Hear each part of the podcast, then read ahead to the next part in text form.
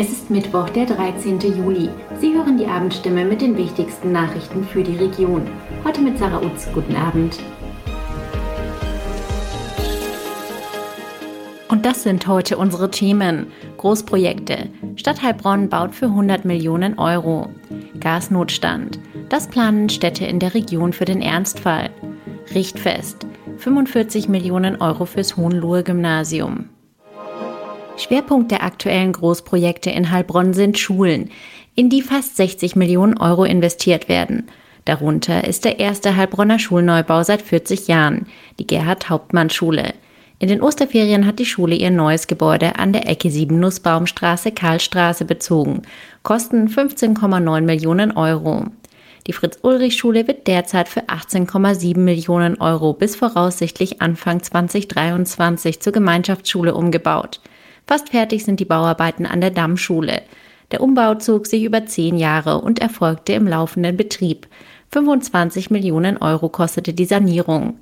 1,1 Millionen Euro steckte die Stadt ins Fahrradparkhaus am Hauptbahnhof.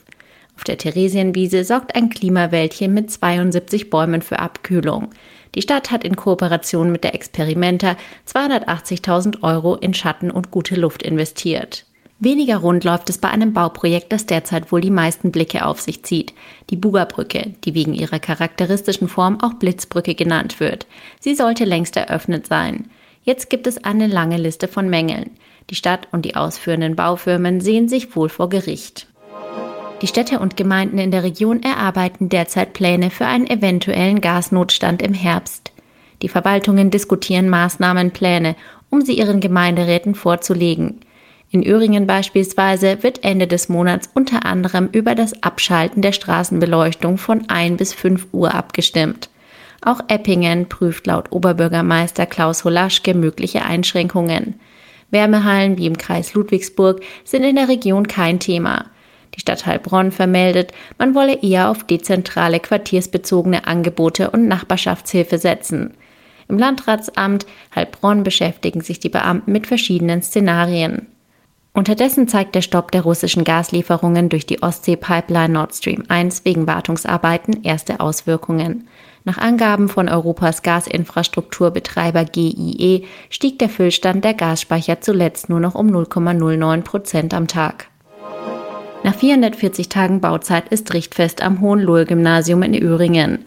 Die Stadt investiert 45 Millionen Euro in ihr bislang größtes Projekt. Im Frühjahr 2023 soll der Neubau fertig sein. Dann rechnet das Bauamt noch mit einem weiteren Jahr, bis der C-Bau dann auch auf aktuellem Stand ist.